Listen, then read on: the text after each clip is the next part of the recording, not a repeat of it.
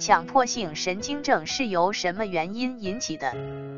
遗传因素加系调查发现，患者的父母中有约百分之五至百分之七的人患有强迫性神经症，远远较普通人群高。另外，由于人格特征主要受遗传的影响，而人格特征又在强迫性神经症的发病中起一定作用，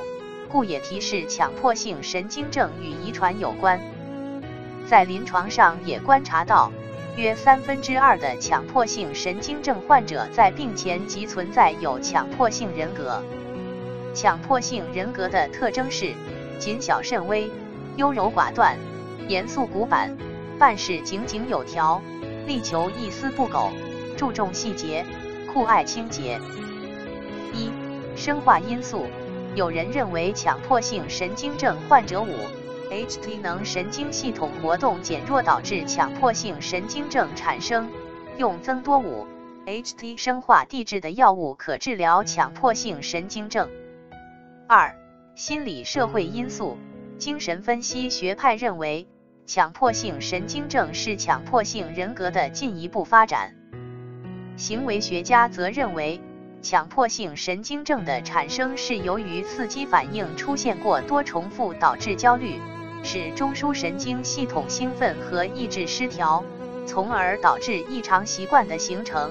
并理性认识和反射的建立，使冲动、思维和行动拘泥于固定的行为学习模式。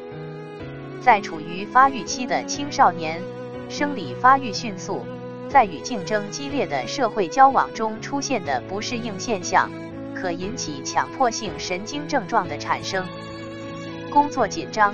家庭不和睦及夫妻生活不尽人意等，可使患者长期紧张不安，最后诱发强迫性神经症的出现。症状的内容与患者面临的心理社会因素的内容有一定的联系。意外事故、家人死亡及受到重大打击等，也使患者焦虑不安、紧张、恐惧，诱发强迫性神经症的产生。症状的表现形式与精神创伤有直接的联系。强迫性神经症的主要症状：强迫思维、强迫意向、强迫行为等，有的与精神因素有联系，内容不荒诞离奇，病人自知力存在，无其他精神病和明显精神衰弱性格特征。